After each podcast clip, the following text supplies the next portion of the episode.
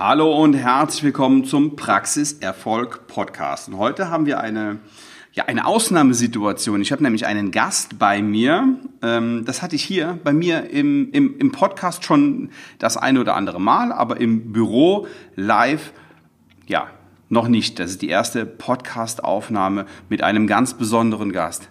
Hallo Ludger. Hallo Sven, guten Morgen oder guten Tag. Wir sind ja schon fast im Mittag. Ludger Quante ist hier und Ludger ist ein ganz interessanter Typ. Ludger, erzähl doch den, den Zuhörern, den, unseren Zahnärzten mal, was du tust. Was machst du? Oh, das ist wirklich eine sehr gute Frage. Also so einen Elevator-Pitch zu machen ist äh, gar nicht so leicht, weil das, was, was ich mache, äh, behaupten viele, machen aber wenige. Wenn ich es in einem Satz zusammenfassen würde, ist, äh, wir machen alles, was mit Geld zu tun hat, alles, was gut ist und alles, was Sinn macht. Ja, es gibt Sachen, äh, die sind vielleicht gut, aber machen keinen Sinn oder andere Sachen wären vielleicht sinnvoll, äh, sind aber nicht gut. Nur mal ein ganz einfaches Beispiel. Ein 911er Porsche ist ohne Zweifel ein gutes Auto für einen Familienvater mit fünf Kindern, aber nicht sinnvoll. Gut, vielleicht als Drittwagen. Und so gibt es im Finanzbereich eben auch äh, eine unglaubliche Vielfalt, die am Markt angeboten wird. Und unsere Aufgabe ist es zu selektieren, was von den Sachen, die dort angeboten werden, ist gut und sinnvoll für unsere Mandanten die wir betreuen und implementieren das dann entsprechend. Also, mit einem Wort ausgedrückt, du bist Finanzberater. Ja, ich, äh, ich glaube, das ist viel, viel mehr. Nicht glaube, sondern es ist viel mehr. Wir beschäftigen uns mit allen Themen äh, rund um die Familie. Da geht es um Erben und Vererben, da geht es um Familienstrukturierung, da geht es manchmal auch um Trennungen. Da kommen Leute äh, zu mir oder, oder aus der Mandantschaft. Das äh, bleibt ja nicht immer aus, wenn sich Leute trennen, äh, wenn sie Leute wieder zusammenkommen oder zusammenkommen, äh, wenn die Kinder da sind. Eigentlich sind wir Lebensberater, ja, weil wir keine, kein Thema auslassen. Ja, du warst ja schon auf meinem Seminar, da konntest du ja schon mal einen leichten Einblick bekommen in dem Folgeseminar. Da, da kommen wir gleich zu, ja. Äh, da werden wir noch ein paar Ma Sachen machen, die sehr spooky sind, ähm, aber sehr, sehr hilfreich, äh, um besser durchs Leben zu kommen. Ja, und das ist das Besondere, dass wir eben kein, kein Aspekt des Lebens auslassen. Mhm. Also äh, im, im Zahn, äh, bei der Zahnmedizin dann ist es ja auch so, dass es eben Leute gibt, die nicht nur einfach sagen, mach mal den Mund auf und ich bohre da mal ein bisschen rum, sondern die alle Aspekte des Körpers betrachten. Weil mhm. es kann ja durchaus sein, dass zum Beispiel Zahnfehlstellung oder Kieferfehlstellung eine ganz andere Ursache haben als nur vom Zahn. Ne, das, das kann, kann äh, ähm, vom Knochengerüst liegen, das wird manchmal an der Psyche liegen, Verbissenheit. Äh, ne, das heißt ja nicht umsonst, mhm. der kneift, der beißt die Zähne zusammen. Ja, und so ist es bei uns auch, dass wir erstmal gucken, was macht denn überhaupt Sinn? Und das ist die einzige Frage, die ich mir stelle, wenn jemand zu mir kommt und neu, neu zu mir kommt, äh, habe ich immer ein weißes Blatt Papier, einen Stift und eine Frage, was macht Sinn? Jetzt ist es im, im ersten Moment gar nicht so leicht, zu dir zu kommen, da kommen wir aber später zu. Mhm. Ähm, heißt, das Wort Finanzberater hörst du gar nicht so gerne und trifft auch nicht zu. Ja, weil, weil es äh, zu, zu eingeschränkt ist. Ne? Also zum einen hat der, der, der Begriff des Finanzberaters auch kein gutes Image und ich sage auch mal zu Recht nicht. Ne?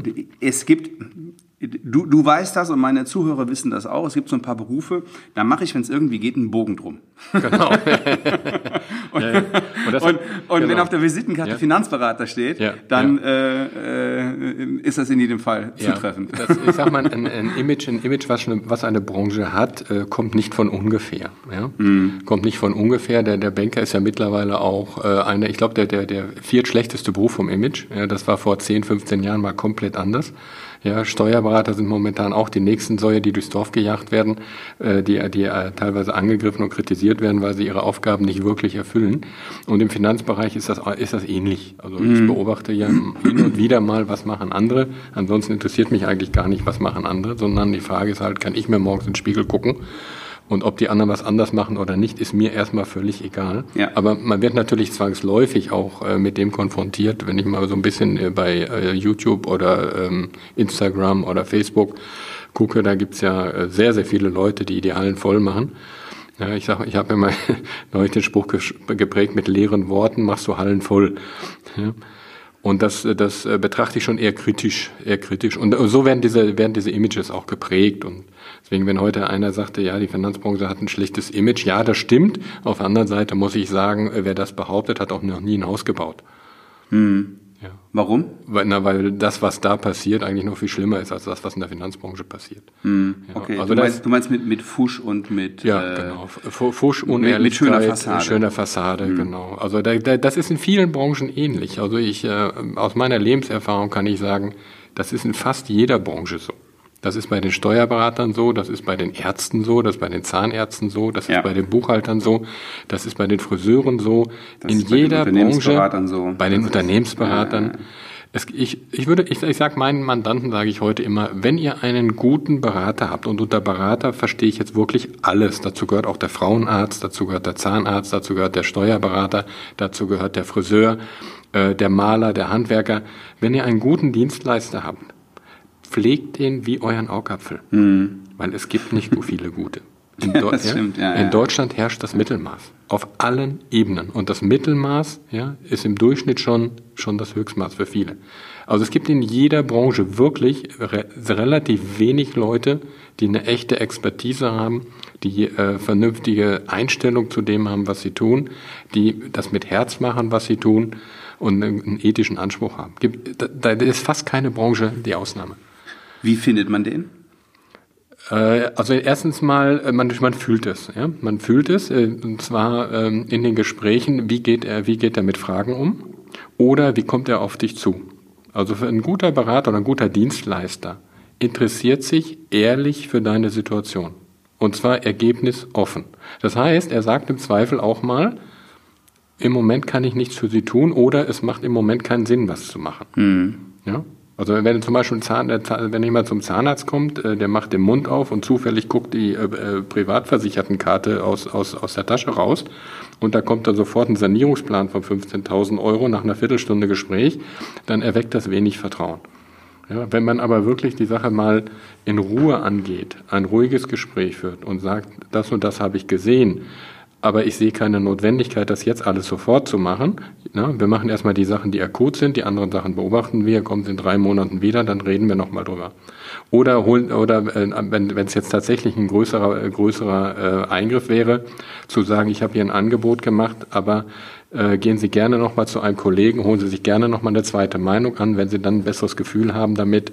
Ja, und dann sprechen wir nochmal darüber. In dem Moment habe ich ihn ja schon kennengelernt. Da ist ja, das ist ja erst der zweite Schritt. Wie geht der erste Schritt? Zum Beispiel bei dir, ja. jetzt gehen wir ein bisschen weg vom Zahnarzt, mhm. zum Beispiel bei dir in der Finanzbranche. Ja. Wie erkenne ich als Zahnarzt einen guten, jetzt nehme ich das doch, doch wieder in den Mund. Finanz, Finanzberater oder. Ne, von mir aus allgemeiner, jemand, der mir in meiner Situation ja, helfen kann oder mich unterstützen mhm. kann. Weil, und das habe ich auch schon in, den, in, in dem einen oder anderen vorherigen Podcast ge gesagt. Ja, ähm, die Zahnärzte, die ich bisher kennengelernt habe, vertrauen so zu 100 Prozent ihrem Steuerberater. Ja, das, jetzt das macht, jetzt auch, macht er vielleicht ein, vielleicht ein, ja, genau. Jetzt macht er vielleicht ein, also nochmal, bitte, ja, nicht falsch. Mhm. Es wird jetzt hier kein Steuerberater-Bashing. Aber ich merke immer wieder, dass die zwar ihren Job machen mhm. und dass die dafür sorgen, mhm. dass das Finanzamt nicht kommt und ähm, äh, dem Zahnarzt vorwerfen kann, ey, pass mal auf, du hast ja deine Steuern nicht bezahlt, jetzt zahlst du Strafe oder gehst in den Bau von mir aus mhm. oder sonst. Ja, dass das schon alles ordnungsgemäß mhm. abläuft. Das ist der Job und den machen die meisten auch. Mhm. Aber leider nicht mehr. Richtig. So, also ähm, im, besten Fall machen sie das. Also auch da gibt es schon wieder Ausnahmen. Ja, ja aber ja, im, ja, besten Fall machen sie das noch, aber in der Tat. Also das, das, was wir machen, ist im Prinzip wie Kuchen backen. Ja, kein Mensch käme auf die Idee, ein Pfund Mehl alleine zu essen. Aber in der richtigen Kombination mit Mehl, Eier, Butter, Zucker, Back, äh, ähm, ähm, Backpulver, Temperatur, Form und Zeit. Zeit ist ein wichtiger Faktor. Haben wir eben schon kurz darüber gesprochen, über die, Zeit? Ja, hm. Die richtige Kombination, die richtige Menge, die hm. richtige Form und die richtige Zeit macht es zu einem schmackhaften Kuchen. Und in, in äh, der Finanzbranche gibt es halt sehr viele Leute, die verkaufen fünf Sorten Mehl und sagen, ich bin unabhängig, weil ich habe ja fünf Sorten Mehl. Hm. Da wird immer noch kein Kuchen draus. Ja, und der Faktor Zeit ist, ist nicht unerheblich. Sehr schönes Beispiel. Ja, ja. Der Faktor Zeit, der Faktor Form ist nicht unerheblich. Es gibt sehr, sehr viele Facetten außerhalb der Frage, ich, äh, wenn, äh, äh, wie lege ich jetzt mein Geld an, gibt es sehr, sehr viele Facetten, die zu berücksichtigen sind. Die familiäre Situation, die berufliche Situation, das Thema Einnahmesicherheit, wie schwanken meine Einkünfte. Äh, was ist mit meinem Ehepartner oder der Ehepartnerin? Wie, wie, sind, was, wie ist das mit den Kindern? Wie sind die gerade aufgestellt? Sind die in der Ausbildung, vor der Ausbildung? Da gibt es so viele Facetten, um Mehrwerte zu schaffen. Ja, das ist nicht ganz so trivial und ganz so leicht. Das ist wie Kuchenbacken. Kuchenbacken kann auch nicht jeder. Mhm. Ja, und da gibt es eben welche, die backen industriellen Kuchen, da habe ich auch gemacht. Ja, und andere machen das halt individuell äh, abgestimmt auf den jeweiligen Nutzer. Mhm. Und um die Frage zurückzukommen, wie erkenne ich einen guten? Also das ist, ist die Nadel im Heuhaufen. Und äh, was man sicherlich sagen kann, ist erst einmal, stellt er die richtigen Fragen. Das ist ein ganz wichtiger Punkt. Stellt er überhaupt Fragen? Aber ich meine nicht Suggestivfragen. Möchten Sie Ihre Familie abgesichert wissen? Ja. Möchten Sie äh, ähm, im Rentenalter Geld haben? Ja, natürlich. Ja, möchten Sie was für Ihre Kinder tun? Ja, natürlich. So, super, da habe ich jetzt gerade die Risterrente für Sie. ja? Mhm. Weil so laufen die meisten Gespräche ab. Ich, ich meine ehrlich, ehrliche Fragen, und zwar, ja. und zwar keine Suggestivfragen, sondern offene Fragen. Ja, und äh, äh, lässt, lässt, lässt, er, lässt er mich in Ruhe ausreden. Und vor allen Dingen, wie reagiert er auf kritische Fragen? Und ganz wichtig, hat er überhaupt ein Proof of Concept? Hat er überhaupt schon mal Krisen selber live miterlebt? Mhm. Ja, ich war neulich auf, äh, als äh, Speaker auf einem, ähm, als Gastredner bei einem anderen Seminar eingeladen und da war jemand, der über das Thema Aktien gesprochen hat. Mhm. Der Kraft seines Lebensalters in seinem ganzen Leben noch gar keine Krise live miterlebt hat der weiß gar nicht, wie fühlt sich das an. Weil wenn du, ein, wenn du einmal ins Klo gegriffen hast, dann bist du sehr, sehr vorsichtig geworden. Ne? Wie fühlt sich eine Krise an? Ich weiß, wie das ist, wenn man zum Kunden gehen muss und sagen, äh, da ist gerade ein Bekloppter in Hochhaus geflogen und ihr Vermögen hat sich gerade halbiert. Wie fühlt sich das für die Leute an? Kann er das überhaupt nachvollziehen? Ne? Ist er überhaupt in der Lage, Krisen einzuschätzen oder, oder äh, Risiko überhaupt richtig einzuschätzen, wenn er noch nie ein Risiko erlebt hat? Ja? Das ist natürlich heute ein Riesenproblem, weil viele nach außen gehen mit Hilfe von Social Media, mit Instagram genau. und viel, viele Fotos zeigen und das habe ich erreicht genau. mit, genau. Äh, mit, äh, meinen, mit meinen Kunden. Ja. Klar, okay, also da äh, dürfen wir jetzt mal die Eigenverantwortung des des Kunden, in unserem Fall, lass uns mal beim Thema Zahnärzte bleiben, mhm. äh, die Eigenverantwortung des Zahnarztes mal nicht außer Acht lassen. Ja. Der, äh, die, die, die hat er Tja, aber wie, aber wie, wie, aber wie, wie, erkennen, wie erkennen wir einen, einen guten? Okay, die richtigen, die richtigen Fragen. Ja, also erstmal muss er frei und unabhängig sein von, von, ja. von seiner, von seiner Unternehmensstruktur. Also in der Regel ja. ist es so, wenn jemand an einer Struktur angebunden ist, ist er mhm. in, der, in, den seltensten Fällen frei. Das muss, ja. das muss nicht immer so sein. Manchmal haben die auch gewisse Freiheiten. Wenn die, sagen wir, 20 Jahre ihren Job schon gemacht haben, dann kann das sein, dass sie sich bestimmte Freiheiten erkämpft haben oder erarbeitet haben. Ja, die Frage ist, und, und die zweite Frage ist, ist er überhaupt in der Lage, im Kopf frei zu denken? Und berücksichtigt, berücksichtigt er oder sie alle Aspekte des Lebens? Ja, in, der Re in der Regel, man spürt das. Man spürt das, ob das ein reines Verkaufsgespräch ist. Ja, ja, ja. Das fängt schon damit an, dass das Verkaufsgespräch, Verkaufsprospekte oder irgendwelche Suggestivfragen aufgeschrieben werden. Ganz schlimm ist es schon, wenn er fragt nach Zielen und Wünschen. Warum? Weil, weil das Bullshit ist. Weil die Menschen überhaupt gar nicht wissen, was sie wollen. Mhm. Um zu wissen, was ich will, muss ich erstens einen Marktüberblick haben, ich muss wissen, was geht überhaupt und ich muss eine gewisse Erfahrung haben, um das überhaupt einschätzen zu können. So, da, da krätsche ich mal direkt rein. Ja. Ähm, so, weiter geht's in der nächsten Woche mit dem zweiten Teil und Ludger Quante. Ich mache die Episoden extra nicht so lange, weil sich dann ewig in die Länge zieht und man ja so eine Viertelstunde mal gut auf einer Autofahrt hören kann oder beim, beim Workout oder was auch immer. So, es gibt noch zwei Plätze, nur noch zwei für die Dental Mastermind Ende März. Das heißt, wenn Sie Bock haben, dann bewerben Sie sich auf dental-mastermind.de. Das finden Sie in den Show Notes. Die Kontaktdaten ähm, und die Webseite vom Ludger finden Sie in den Show Notes. Ja, und ich freue mich, wenn Sie nächste Woche beim zweiten Teil wieder dabei sind im Interview mit Ludger Quante. Bis zur nächsten Woche. Ciao, ciao.